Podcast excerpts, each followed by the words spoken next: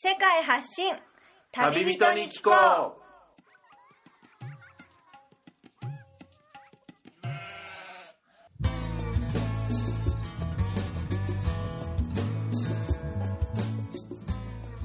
この番組は世界各地で出会った興味深い旅人や現地在住の日本人にざっくばらんにインタビューをしていくトーク番組です。さて今日のゲストからは一体どんな話が飛び出すのでしょうか？こんにちは MC のみつるです。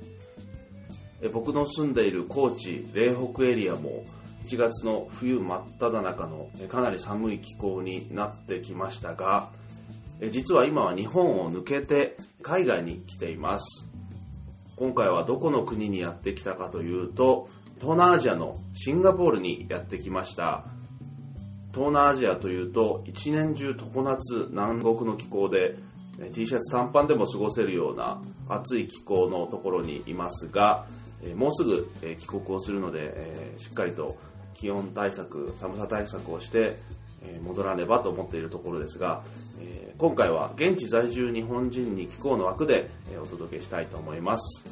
ここシンガポールで仕事をしてお住まいになられているミンさんに今日は来ていただきましたよろしくお願いしますよろしくお願いします。シンガポールはやっぱり綺麗ですね綺麗ですか？街並みが 実は今回あのシンガポールだけじゃなくてその前にマレーシアにはい行っていてそこからシンガポールに来たんですけどはい。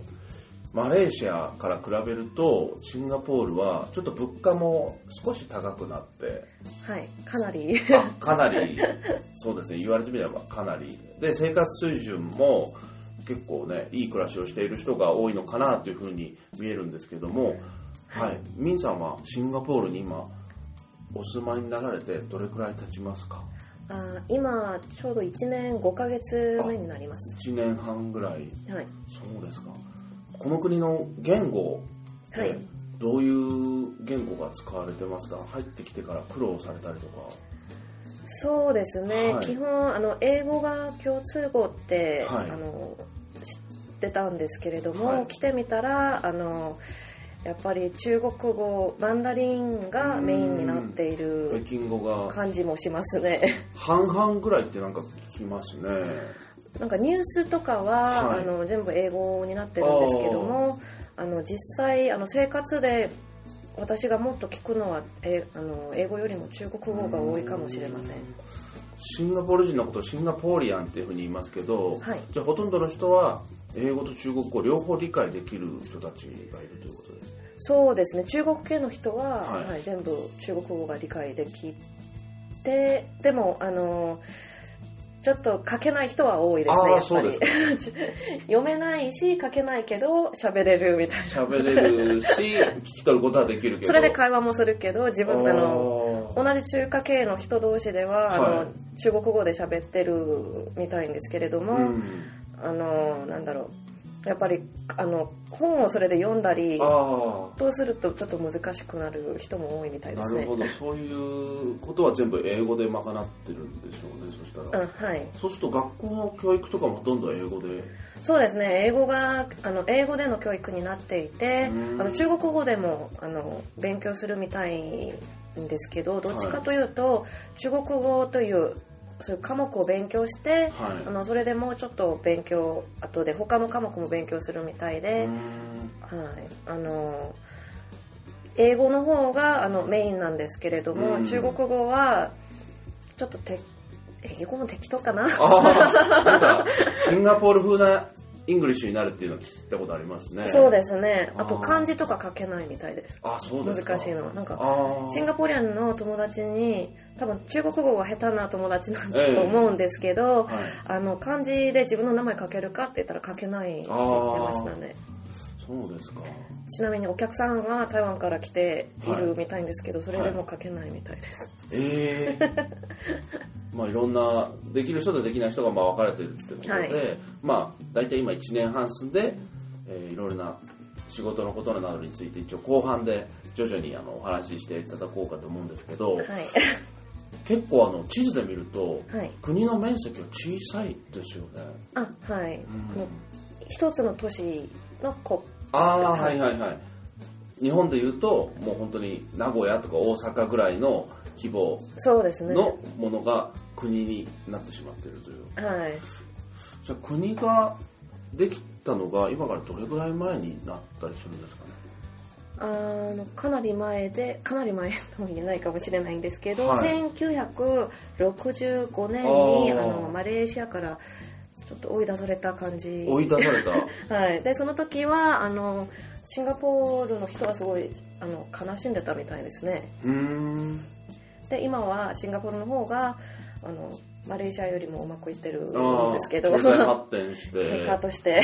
追い出されたっていうよりなんか本当独立した人たちが独立というかあのここでもう自分たちの地域を作ってみたいな。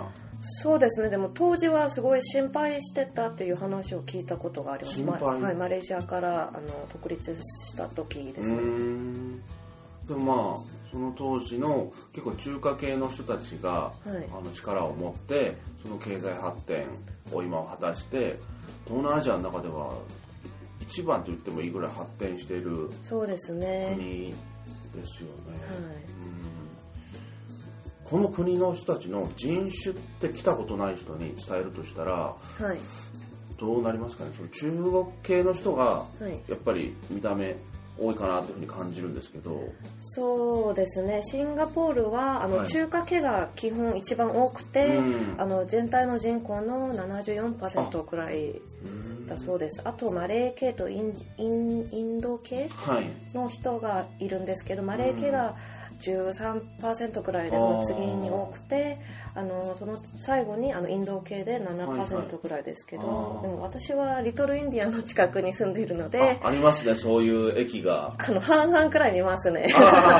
そういう地区に住んでればそうかもしれないですね、はい。そうですね電車に乗っていてあのシンガポールの国全土をこの便利な電車がたくさん巡ってると思うんですけども、あの言葉が英語の後に中国語が書いてあってその後マレー語も確かに書いてありましたね。はい。でその最後にインドの,、はい。あの多分あれはヒンドゥー語ではなくてヒンディー語ではなくて南インドの方のタミル語か何かそうですかだと思うんですよね。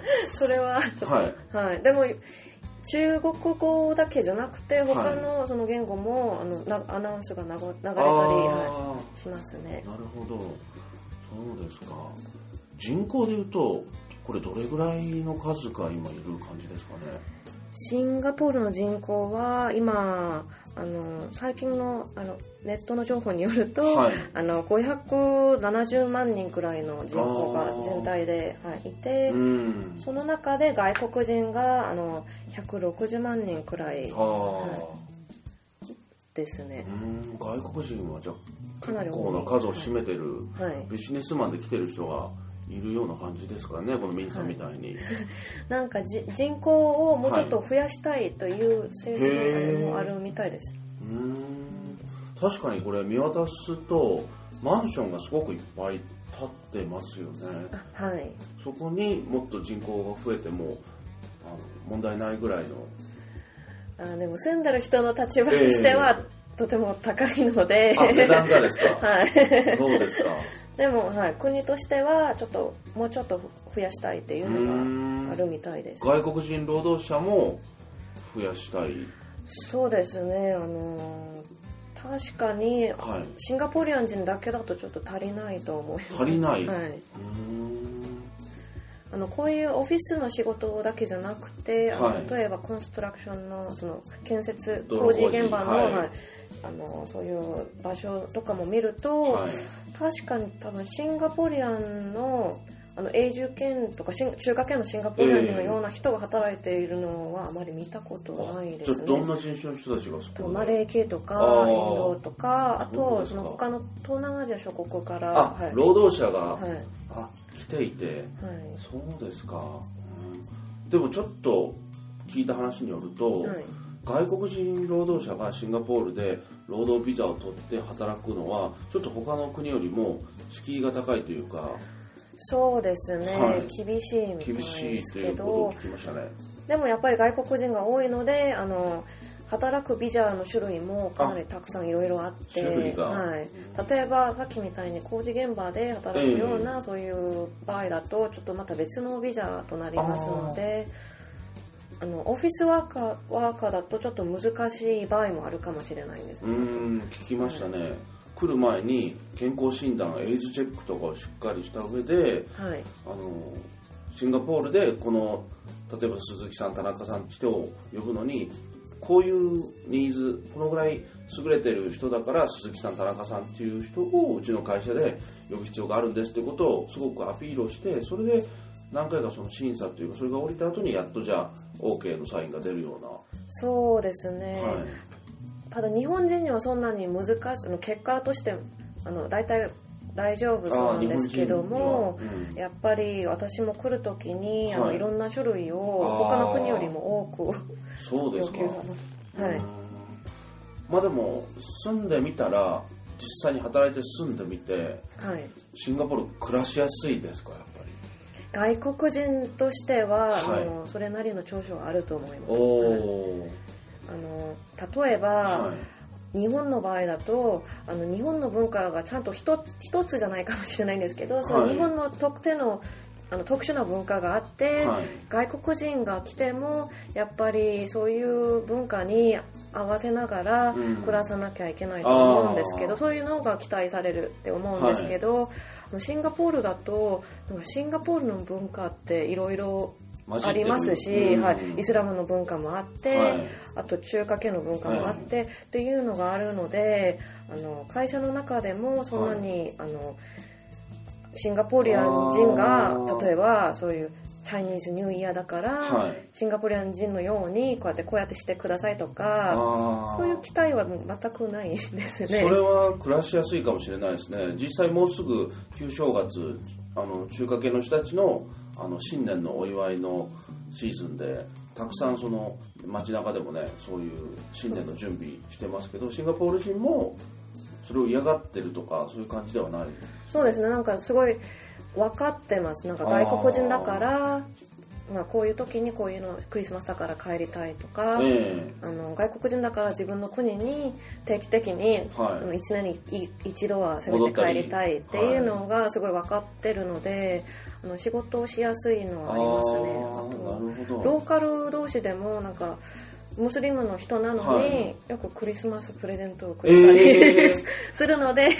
イスラムの人でクリスマス一切祝わないはずなのに、はい。分かってくれて、はい。ああそれはなんかいいですね、はい、うーん。その代わりその今ムスリムって話が出ましたけど、イスラムの人たちだとその自分たちの決まりにのっとった食べ物しか食べれないのをハラルっていうふうにはい。言ったりすると思うんですけど、はい。それもじゃあシンガポールに住んでれば自分たちの食べれるものをハラルのはここに売ってるとかそういう人たちもあのちゃんと不便じゃないように暮らせるような感じになってますかね。あそうですね。すごい、うんたくさん多分私はムスリムじゃないのでわからないんですけども、他の国よりもやっぱりすごい普通に日常で見るのでそういううん。マークとか確かに見ますよね。はい、そういうムスリムが行けるようなレストランとかそういうのがすごい、いつもあのちゃんとうん。はっきり出てるので、うん。あのそんなムスリムにとってはすごいいいはい。暮らしやすいと思いますね。そうですね。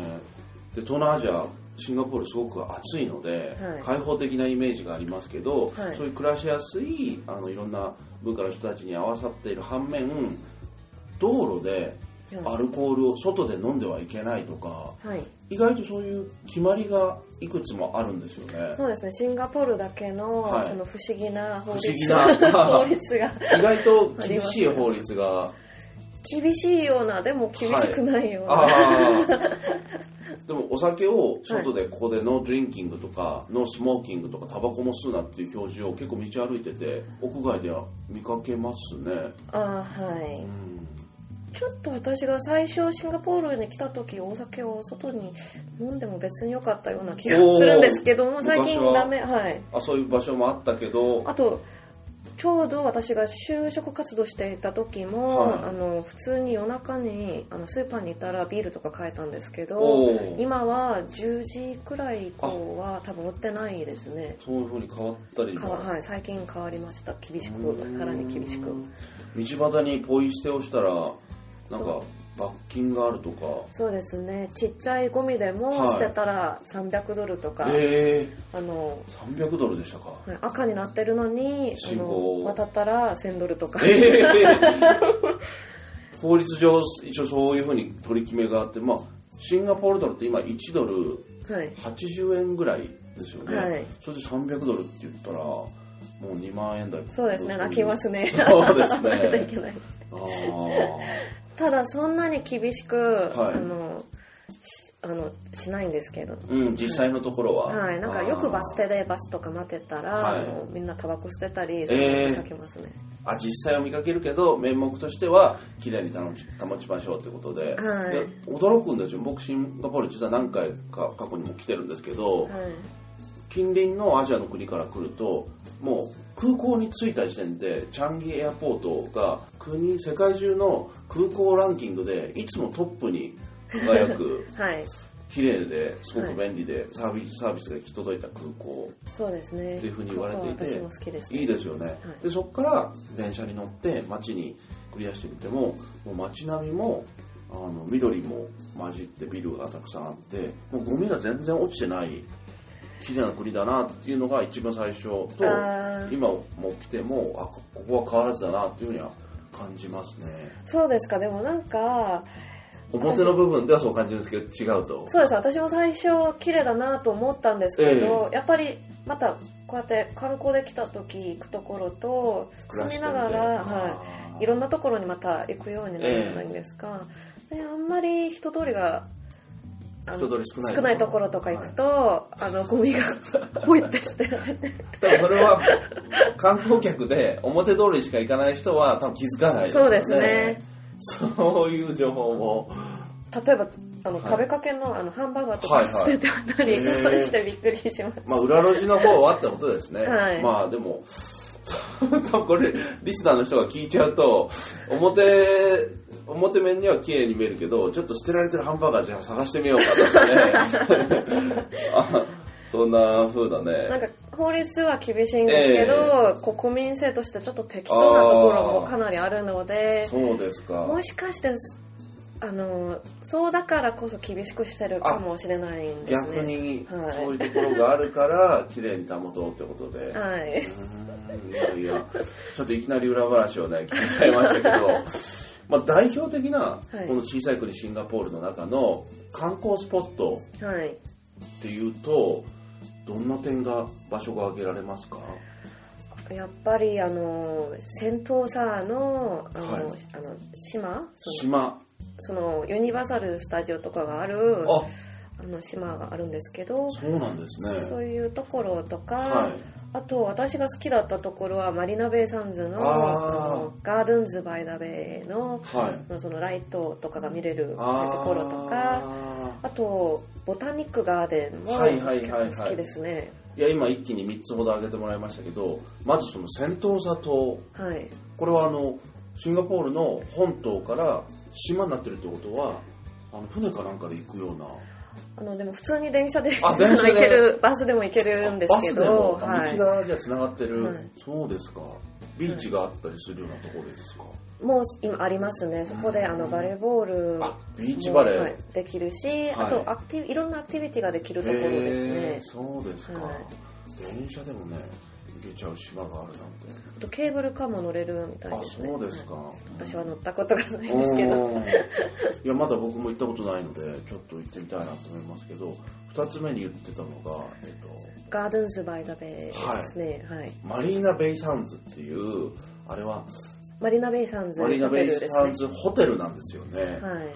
あれはもう一個の観光名所。てかこれが一番有名だろうって思う観光名所のマーライオン像がはいあるところから海を挟んではい。奥に見える巨大なホテル、そうですね。シンはいガポールの象徴ですね、象徴ですか？なんかみんなそういうあのそういうイメージをいつも、ええ。あの持ってあの多分シンガポールに来て、あのホテルをね、はい、今は、はい。代表的な観光地になっていると思います。すごくねお値段も高いって言われてますよね、はいでも一応泊まってない人でもそのマリナベイサンズに入れる場所がなんかあったり？はい、バーとかもあるので、ええ。カジノとかカジノも？大きなショッピングモールもああってはい、本当に代表的な観光地になってますね、ちなみにマリナベイサンズに行く場合電車の最寄り駅って何ていう駅か？ベイフロント駅になあります。はいはいはい。なるほどね。僕も遠くからしかまだ見てなくって遠くから見ても綺麗であすでも綺ね麗で。そうですね実際にちょっと今度は行ってみたいですね。でその中にあるガーデンズはい。バイザウェイバイドベイバイザベイあガーデンズバイザベイ、はい。それはどんなところですか？あのー木の,、はい。あの模様の建物があってー。それでライティングアップされる、はい。ものなんです。けどなんて言えばいいのかな。その大きなあの木の模様をしているもの。があのいっぱいあって、はい。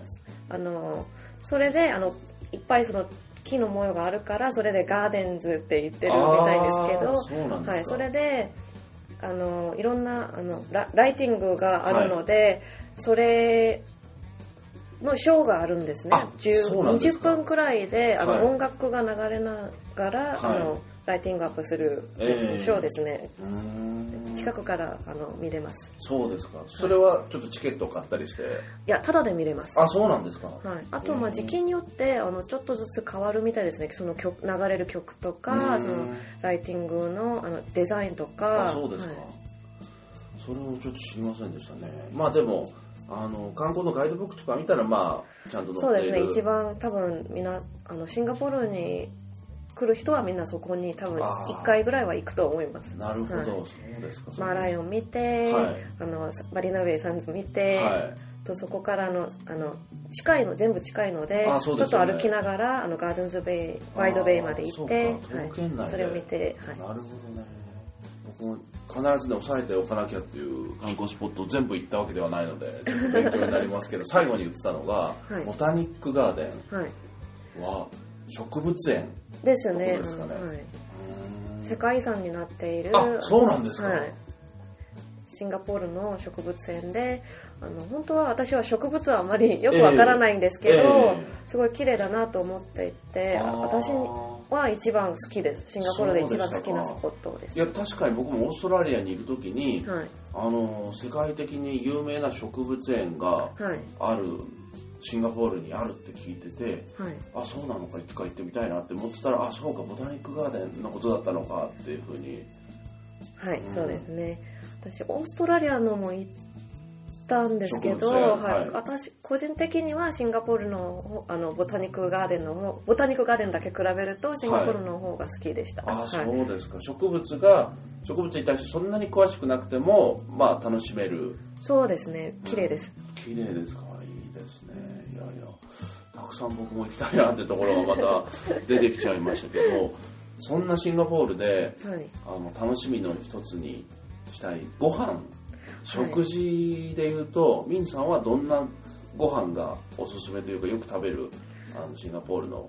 私の,、はいあの好きなシンガポールの料理はいろいろあるんですけど、えやっぱりラクサが好きで僕もいつも食べますね。今日も食べました。普通のラクサも食べるんですけど、あの何でしたっけ、ヤン豆腐って聞いたことありますああその自分でいろんな入れたい野菜とかを選べて、はい選んで。ありましたね、はい。あとスープもあのラクサだけじゃなくて他にもあるんですけれども塩で味付けたスープもあっあたり。そうなんですか、はい、でも私はラクサとラクサのスープと、はい。その具材を自分で。自分で選べる、はい。そうこれ分からないリスナーにラクサってどういうものなのかって説明してもらえますか。あーラクサって何でしたっけ？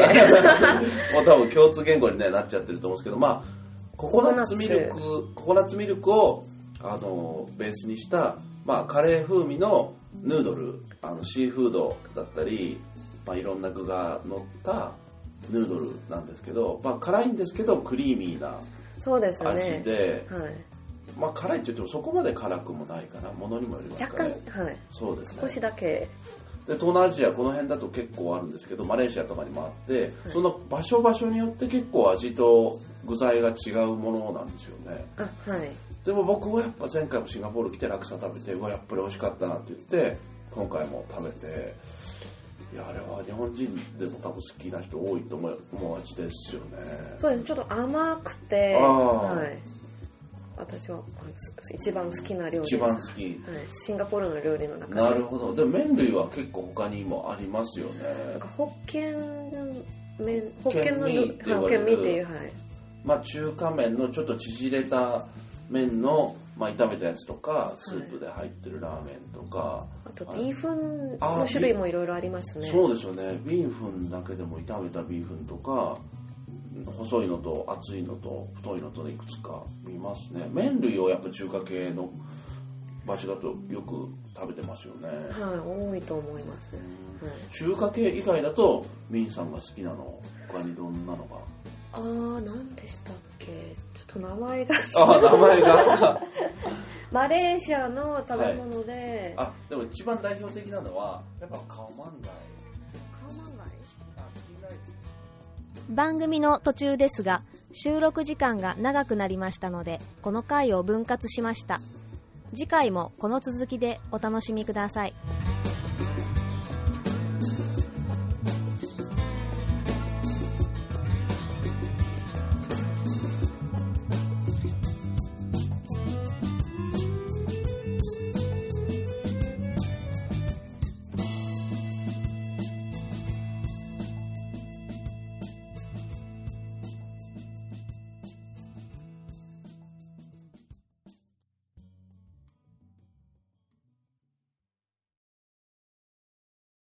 この番組はバックパッカーを応援するたびたびプロジェクトの提供でお送りしました。